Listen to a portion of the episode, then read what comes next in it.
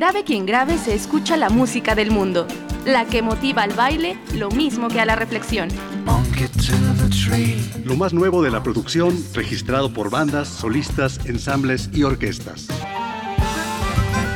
De vanguardia o tradición, con variopintos mestizajes, experimental y evocativa. Está listo para divulgarse en voz de sus creadores e intérpretes. Grave quien grave. Crisol sonoro en Radio Educación.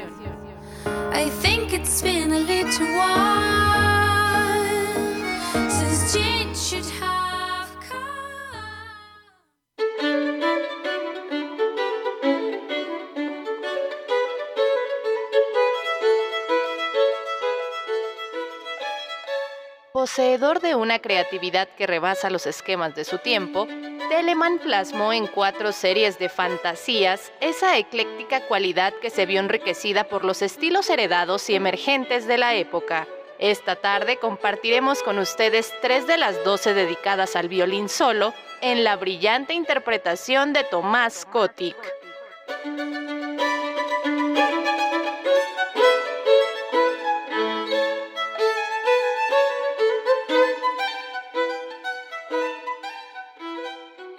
Fieles radioescuchas de Grave quien Grave, bienvenidos. Les saluda Antonio Bravo a nombre de todo el equipo. Esta tarde nos enlazamos hasta Portland, Oregon, donde radica nuestro invitado, el violinista argentino Tomás eh, Kotick. Bienvenido a Grave quien Grave. Háblenos un poco de su trayectoria como violinista, un gran violinista que ya es reconocido por la crítica internacional y también qué lo llevó a la Universidad Estatal de Oregon. Hola Antonio, un placer hablar contigo, gracias por la invitación y un gran saludo a todos los radioescuchas en México. Me fui de Argentina hace más de 25 años, estudié en Freiburg, en Alemania, luego estuve dos años en Toronto, en Canadá. Desde ahí vine a Estados Unidos, donde viví en Miami, luego en Texas y ahora vivo en Portland. Eh, me he dedicado mucho a la música de cámara y una vez que vine a Portland, mientras había estudiado durante muchos años obras para violín solo, me dediqué a grabar una serie de discos solo para el violín. Mm. La grabación es un medio que a mí siempre me fascinó. Es una manera de trascender en el medio de la música, que es efímero en principio y dejar una especie de legado. Vengo una, de una familia de científicos y mi amor por la música surgió escuchando un disco de vinilo de los solistas de Zagreb. En cierta manera fue lo que me introdujo a la música clásica y mi esperanza de poder llegar a, gente que escucha en todo el mundo. Qué extraordinaria anécdota. Y en este sentido, aunque ya había interpretado en estos conciertos que tuvo durante la pandemia, Fantasías de Telemann, fue ahí precisamente en la pandemia, en la soledad, en el aislamiento que surgió esta grabación, maestro. Sí, absolutamente. Venía de grabar las sonatas y partitas de Bach, que son obras muy icónicas, y justo antes de que se lanzase oficialmente ese disco, eh, comenzó la pandemia y entonces mi inclinación a investigar el repertorio para violín solo fue, fui forzado a, a, seguir esa trayectoria y pronto vino la idea de grabar Telemann. Yo había grabado quizás unos 8 o 10 años antes tres de las fantasías de Telemann, empecé a hacer conciertos online donde incluí algunas fantasías de Telemann y poco después vino la idea de grabar fui al, a un hall de la universidad donde enseño, Portland State University, y así que este es un bebé de pandemia, ojalá que va a trascender mucho más que este par de años. En esa misma temporalidad, usted regresó a estudiar más sobre el propio Telemann. Es interesantísimo como músicos tratar de transportarnos a la mente, a la época de un compositor. Nos da una especie de conexión humana y en Telemann hay tantos detalles fascinantes. Uno de ellos es que él fue autodidacta, que tocó muchísimos instrumentos, violín, violonchelo, la flauta dulce, el chémbalo, el órgano, el laúd, Incluso él era un cantante, barítono, y también fue a estudiar Derecho a la Universidad de Leipzig. Eventualmente dejó esa carrera en contra del deseo de su familia y se dedicó totalmente a la música. Yo visité la ciudad de Hamburg, donde él trabajó los últimos 46 años de su vida. Aún existen las cinco iglesias de las cuales él era el director musical.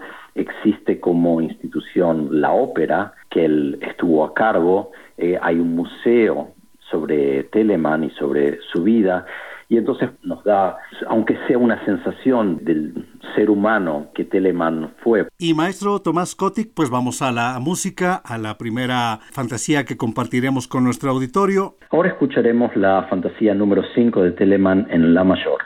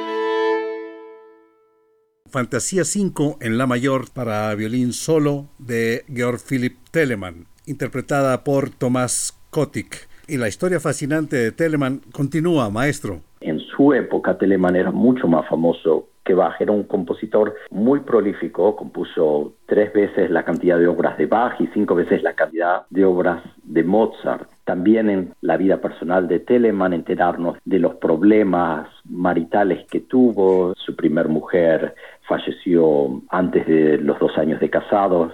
La segunda mujer lo engañaba y tenía deudas de juego también le gustaba escribir y también muy importante y fascinante fue uno de los primeros en buscar los derechos exclusivos de publicación de sus obras y de tal manera sentó un precedente muy importante para considerar la música como propiedad intelectual del compositor. Telemann, a diferencia de Bach, tuvo que esperar más tiempo para ser redescubierto su música, para ser eh, reeditada. En ese sentido, ¿cómo fue el proceso observado por usted para preparar esta versión? Cuando estaba estudiando en Freiburg, eh, afortunadamente tuve acceso y contacto con muchos músicos del movimiento historicista que no eran dogmáticos en absoluto y eso me abrió un panorama de mi investigación y entendimiento de esta música. Entonces la manera que tenemos de entender mejor lo que el compositor pudo haber querido transmitir y de entender las filosofías de esa época que influencian la creación, la interpretación de la música, son los tratados de la época, entre ellos muy importantes el de Johann Quantz, el de Leopold Mozart, el de Carl Philipp Emanuel Bach. Y entonces a través de esos tratados podemos descifrar algunas cuestiones de interpretación. Y es un trabajo muy delicado. A veces se refieren a maneras de tocar regionales. Entonces hay que ver qué detalles de información decidimos aplicar. Y ese es un trabajo que también termina siendo bastante subjetivo para el intérprete. Fueron escritas, maestro Kotick, en 1735, en un tiempo bisagra, digamos, entre el barroco tardío y el nuevo estilo galante. Sí, tenía unos 54 años cuando escribió estas obras, escritas 15 años después de las famosas sonatas y partidas de Johann Sebastian Bach. Los dos son compositores alemanes. En cierta manera uno podría pensar que es prácticamente un entorno similar. Sin embargo, como decías, es una época de cambio radical en Europa estamos yendo hacia el estilo galante, todavía encontramos especies de fugas que Telemann usa en estas fantasías, si bien muy ligeras, encontramos inspiración en danzas barrocas, inspiración de estilos alemán, francés, eh, inglés, italiano, pero sobre todo este idioma galante que es muy ligero, tiene melodías en cierto sentido predecibles, pero también tiene cambios dramáticos de emoción y eso se trata de la doctrina de los afectos. La doctrina de los afectos es una teoría de la época que está escrita en tratados de Matteson, de Marcin, de Pretorius, que dice en simples palabras que la música es capaz de transmitir un estado emocional. Muchas veces en el barroco encontramos que ese estado emocional abarca todo el movimiento, como muchas veces lo es una danza, que de principio a fin nos transmite una emoción. Y en Telemann vemos eso, pero cambia tan rápidamente de movimiento a movimiento, son muy cortos, que estamos en un constante cambio de ánimos. Eh, yo sí he usado un, un arco barroco para esta grabación y lo que me fascina del arco barroco es que nos permite tocar primero a una velocidad muy rápida porque permite cambiar de cuerdas muy rápidamente y eso es porque el peso y el balance del arco es diferente al moderno. También esta característica facilita que los arcos abajo sean un poco más pesados, que es algo que muchos tratados mencionan. Y también con el arco barroco eh, se agarra en general más arriba, y esto lo sabemos sobre todo por pinturas que sobrevivieron de esa época de instrumentistas. Eso facilita tener un contacto muy inmediato con el instrumento. Entonces es como que con nuestras manos, con la punta de nuestros dedos, estamos pintando con mucho detalle en las cuerdas y de esa manera podemos ser muy específicos en la manera de cómo empezamos la articulación de cada nota durante el transcurso de una ligadura y todo eso es súper importante para esta música barroca que vive de las articulaciones y de esos detalles. Y me parece, maestro Tomás Kotick, que después de esta detallada exposición, la cual agradecemos, pues es de escucha obligada la Fantasía 2 en Sol Mayor TWB 4015, que mucho tiene de lo que nos acaba de transmitir.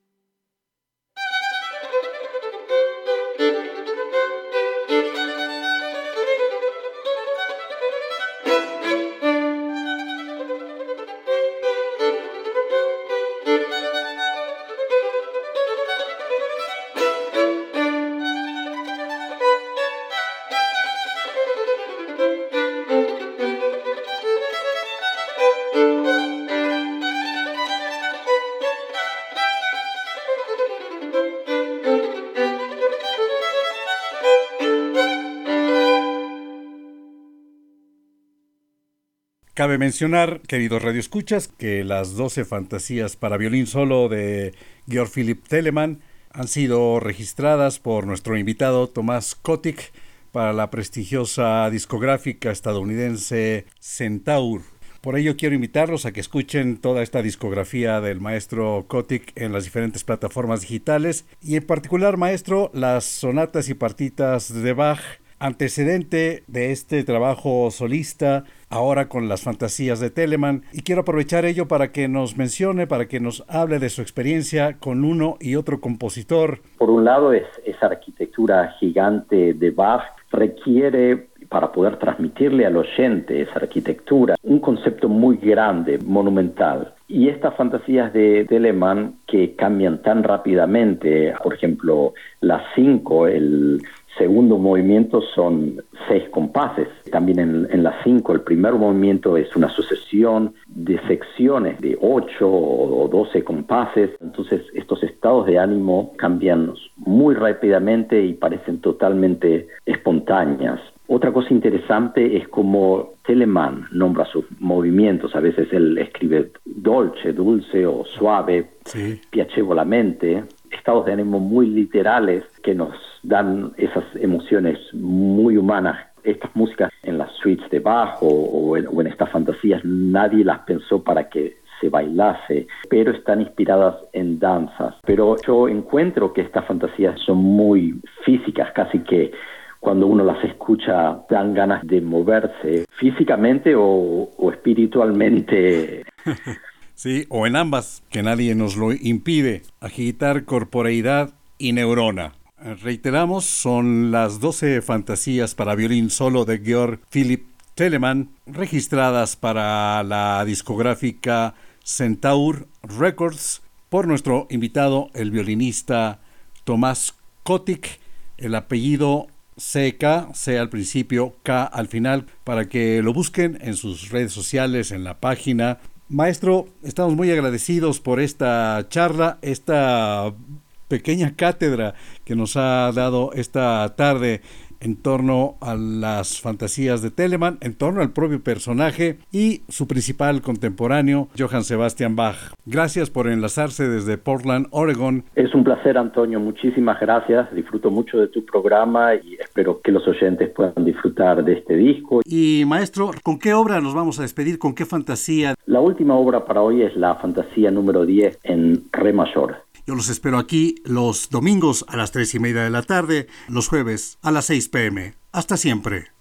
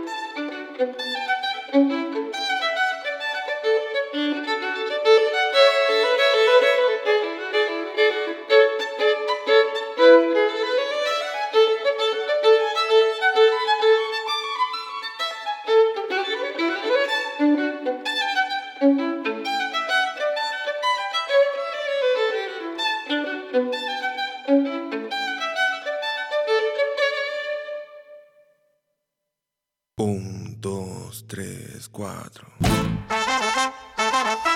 Al igual que hoy, Grave quien grave, próximamente los alcanzará hasta donde se encuentren. Para poner en sus auriculares o altavoces expresiones musicales tan diversas como el entorno cultural que nos rodea.